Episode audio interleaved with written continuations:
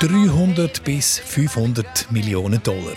Für diesen Betrag hat Bob Dylan Kompositionsrecht an seine Lieder verkauft. Roxanne,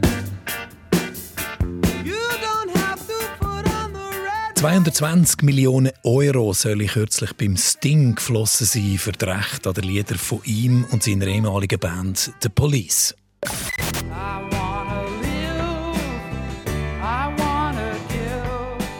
150 Millionen Dollar hat Neil Young allein für die Hälfte von seinen Songs kassiert.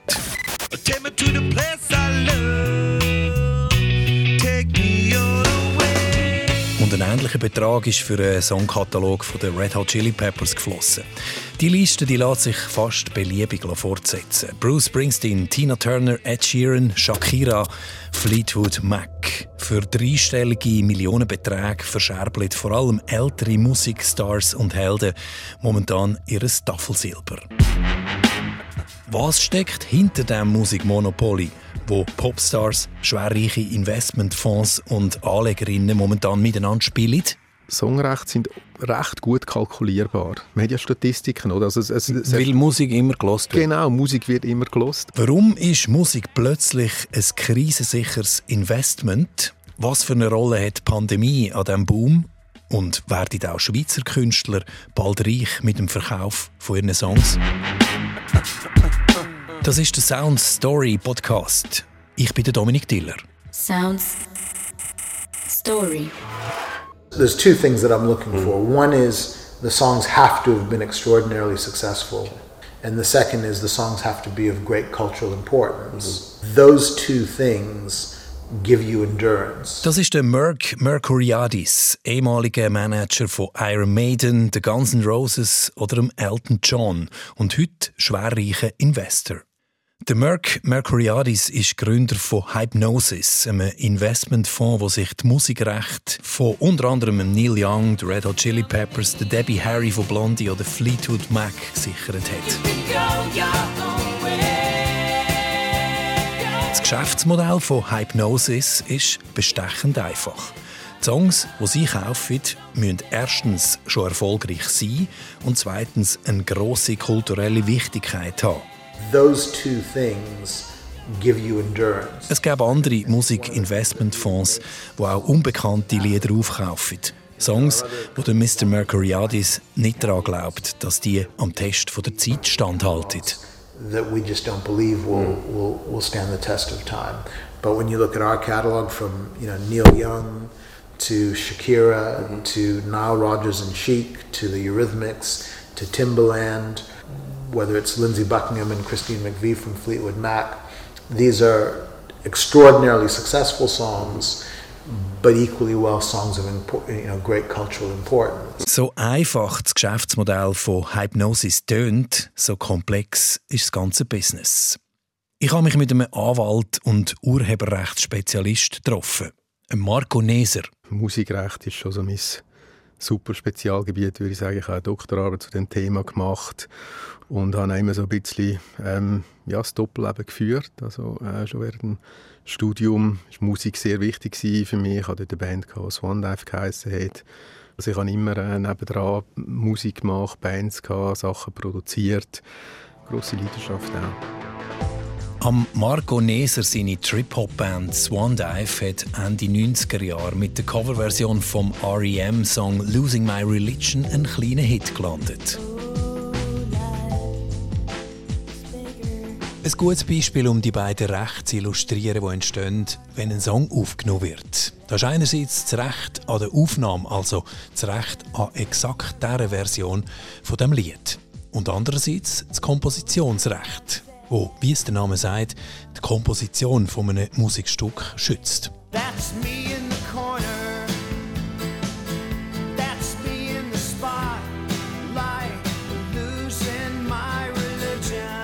Im Fall von dem R.E.M.-Song in der Version von Swan Dive verdiene Swan Dive nur einen kleinen Teil, wenn ihr Song gestreamt wird oder in einem Radio läuft. Der Großteil geht an Komponisten vom Lied, in diesem Fall eben R.E.M. Also ganz konkret, äh, wir haben die Core-Version gemacht. Jetzt jedes Mal, wenn irgendwo auf der Welt das Lied gespielt wird in einem Radio, dann geht das ähm, Geld ähm, an die Urheber vom Originalsong, also an Barry Buck Mills Stipe oder oder ganz einen kleinen Anteil, aber das sind dann andere Rechte. Das sind eigentlich die Rechte an der Aufnahme, die auch ein bisschen tangiert sind, weil wir haben ja die Komposition nochmal neu aufgenommen, neu interpretiert und haben darum ähm, ein Aufnahmerecht an dem Song.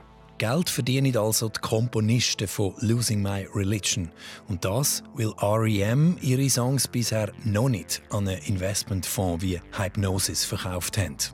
Auch der Marco Neser kennt den Investmentfonds. Es ist ein relativ neuer Player in der Branche, der ein scheinbar unermesslich grosses Portemonnaie hat. Und gleichzeitig eine grosse Glaubwürdigkeit bei Musikerinnen und Künstlern genießt. Ja, es ist natürlich ja, ein verrücktes. Oder? Die, die Company die ist 2018 gegründet worden. Also ja, noch nicht mal vier Jahre her. Und die haben jetzt eine Kapitalisierung von zweieinhalb Milliarden, also eine Grössenordnung. Und ähm, der, der, Gründer, der Mercuriadis, das ist ein, ein ja, ein, ein, alter Hase aus der Musikindustrie. Ein ehemaliger Manager von Bands wie The Guns N' Roses. Iron Maiden hat er gemacht, Elton John glaube ich auch. Also wirklich ein, ein Superstar in dieser Branche. Hat dann ähm, clevererweise den Nile Rodgers äh, mit an Bord geholt. Ähm, ein, ja, ein renommierter Musiker mit, mit höherer Credibility.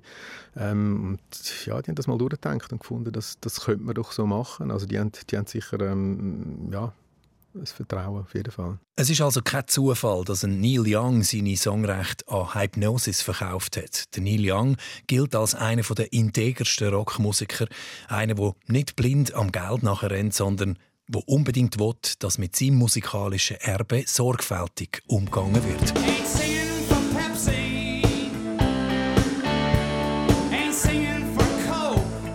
Ich singe weder für Pepsi noch für Coke, hat Neil Young mal gesungen.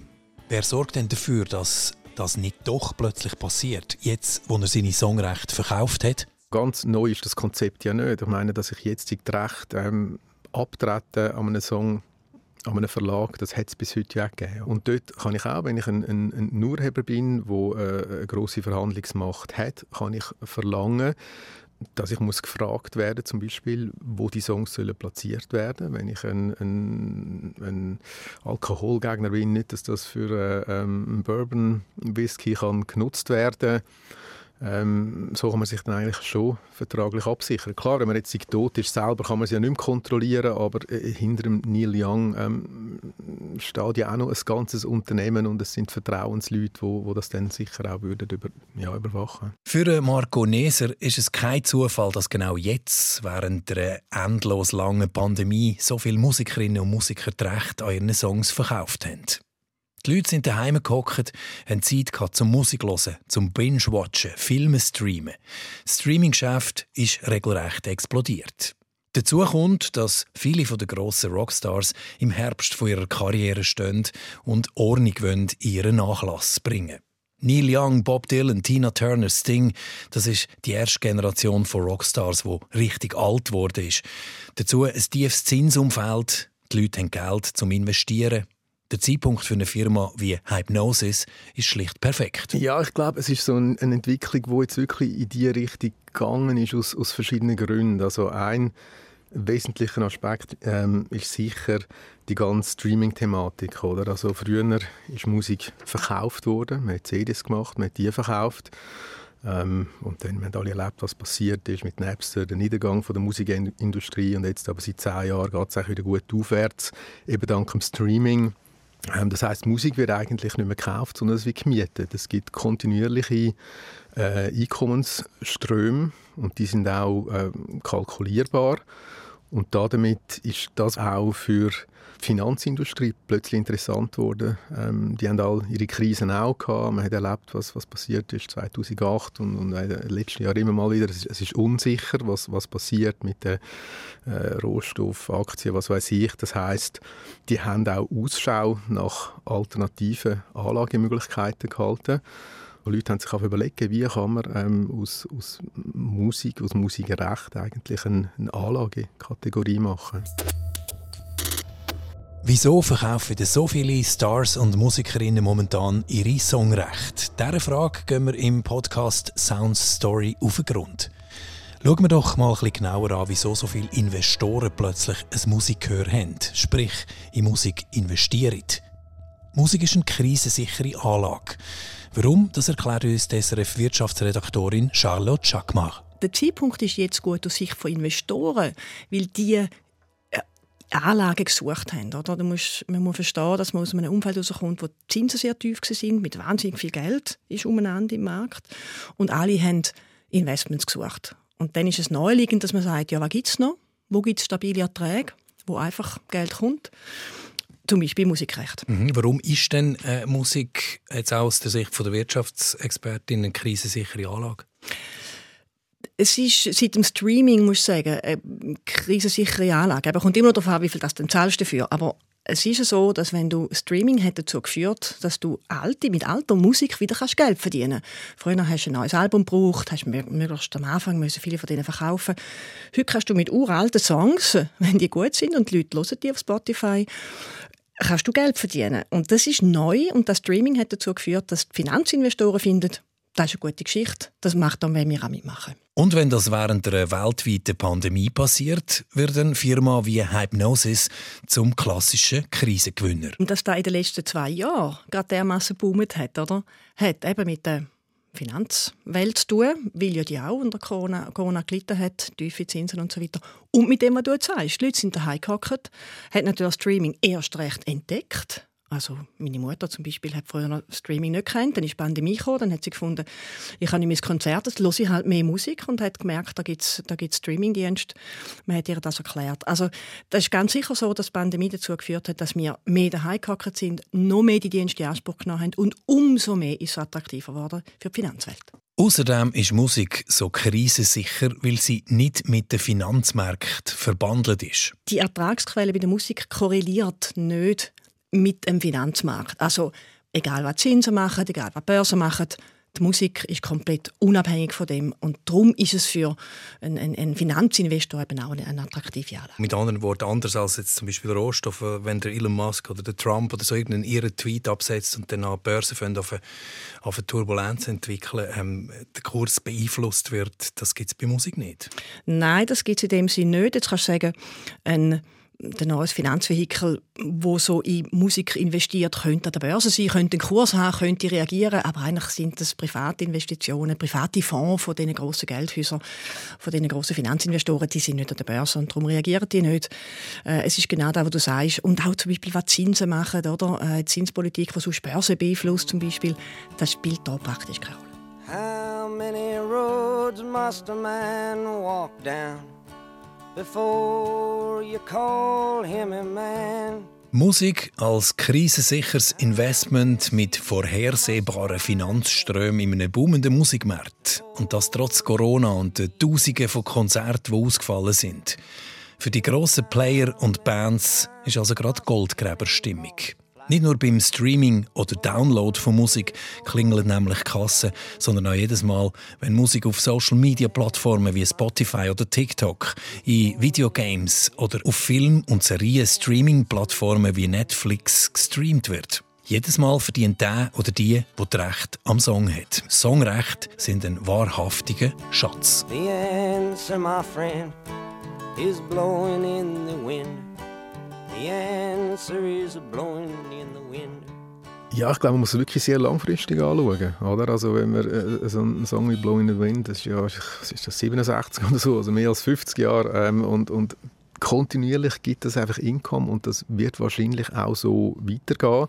Das sind einfach Klassiker, oder? Und darum, darum sind die interessant. Man darf nicht vergessen, also all die, die, die Radios in den USA, das sind Zehntausende von Radiostationen, wo immer noch wichtig sind für die Musikindustrie und dort laufen halt viel auch immer noch die Klassiker. Und wenn man dem jetzt etwas äh, entgegensetzt, ähm, Deutschrap, als Beispiel, was, was heute extrem populär ist, wo riesige Verkaufszahlen hat, aber es ist sehr kurz. Streamingzahlen. Streamingzahlen, genau, oder? Also da wird ein Song rausgelassen und dann einfach ähm, ja, in die guten Playlists rein, drei Monate lang Vollgas und dann wird gut verdient, aber die Songs sind nachher wieder weg, oder? Also ich glaube, dass das dort weniger funktioniert als bei diesen Klassikern. Wir haben es jetzt ein paar Mal gehört. Firmen wie Hypnosis machen jetzt grosse Geld, vor allem mit berühmten Songs, mit Klassikern. Profitieren also da nur die, die sowieso schon berühmt sind? erleben wir auch im Musikmarkt gerade das, was wir der ganzen Gesellschaft beobachtet. Eine Verschärfung der sozialen Ungleichheit. Die Reichen werden reicher, die Armen immer ärmer. Was passiert mit den vielen Tausend und Abertausenden von kleinen, unbekannten Bands?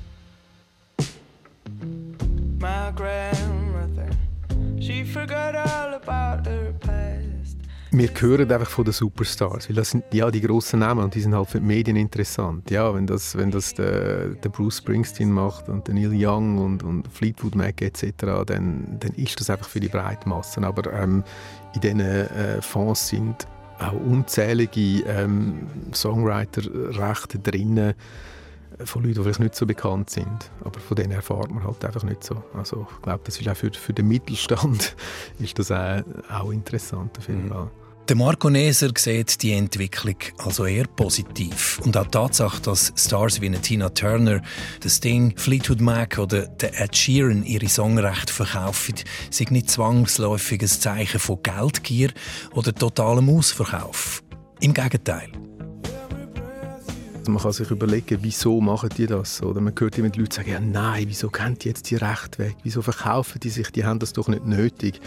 Das Aber- ist ja eigentlich auch das Wertvollste, was ein Musiker hat, wenn er da Das ähm, ist so. verkauft. Das ist so. Das ist sein Vermächtnis, oder? Ähm, aber ich glaube eben gerade darum kann das im Einzelfall durchaus interessant sein. Also die Leute haben ja, wenn wir jetzt von den Superstars reden, die haben alles erreicht, oder? Die haben mehrere hundert Millionen Vermögen, die haben äh, ihre Villen. Ähm, das Einzige, was sie noch interessieren kann, ist, was ist das Andenken an mich, wenn ich mal weg bin, oder? Und dann fahren sie wahrscheinlich gar nicht mal so schlecht, wenn sie die Rechte verkaufen an ein Unternehmen, wo ja will schaffen mit diesen Songs. Die investieren viel Geld in das und die müssen etwas dafür machen, dass es einen Return on Investment gibt. Das heißt, die, die müssen die Songs wieder platzieren, die müssen schauen, dass das äh, ein Song wieder ein, Titelsong in einer neuen Netflix-Serie gibt etc. Ähm, und so bleiben die Songs dann auch am Leben.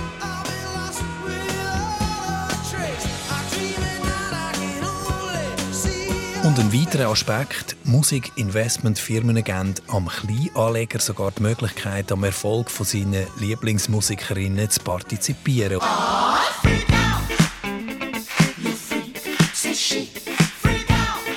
Fans sind übrigens auch die beiden Hypnosis-Gründer geblieben, behauptet sie jedenfalls. Neben Merck Mercuriadis ist das der Nile Rodgers. Auch das ein alter Has im Musikbusiness. Als Sänger, Gitarrist und Songwriter von der Band Chic und als Produzent für David Bowie oder der Madonna weiss er bestens, wie wertvoll und wie langlebig ein guter Song kann sein.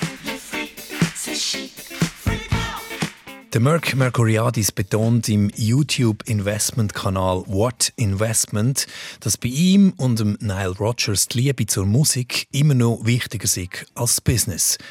Ähnlich wie damals, als er den Elton John gemanagt hat. you know, Niall and I, you know, this is sort of similar to to you know my relationship with Elton as well when I managed Elton, but it's it's based on uh, a love of music. Praktisch jeden Morgen diskutieren sie über Musik. Mal sagt das ein Village People Song, dann wieder etwas komplett anderes. Und der Nile Rodgers, sein Partner, hat ganz einfach der absolute Reicher dafür, was ein guter Song ist.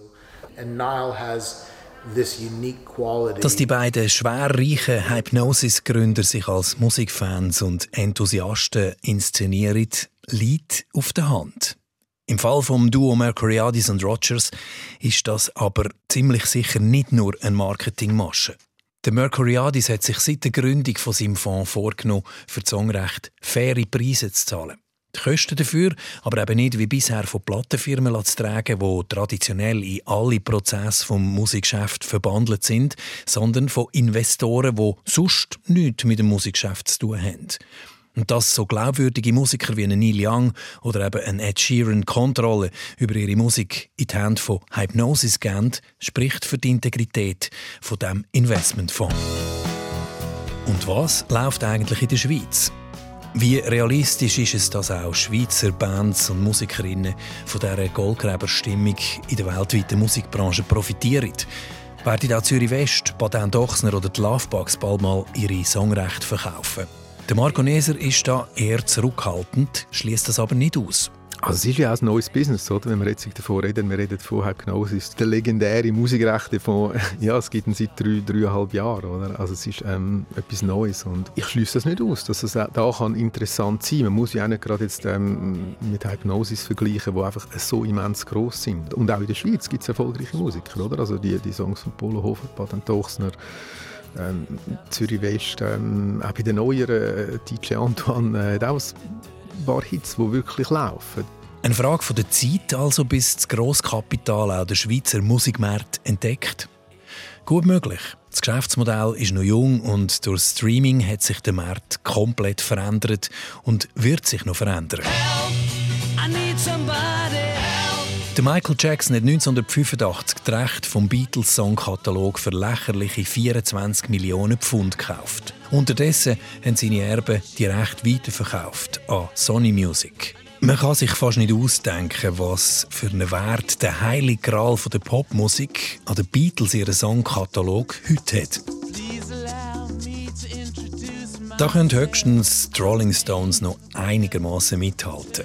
Mein Kollege Claudio Landolt hat kürzlich gerade mit Mick Jagger, dem legendären Sänger der Rolling Stones, ein Telefoninterview machen und er hat ihn auch gefragt, wie lange die Stones eigentlich noch Recht an ihrer Musik behalten.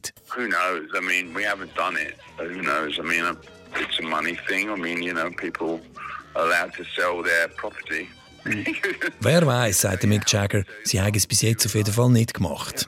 Jeder hat das Recht, sein Eigentum zu verkaufen. Sein Haus oder eben seine Songs. You can sell your house, you sell your songs, do you like. We haven't done that yet, but I'm not saying we never would. Who knows? It's not, it's not on the cards at the moment. Sounds. Story. Abonniert den Podcast auf srf3.ch oder überall, wo es Podcasts gibt.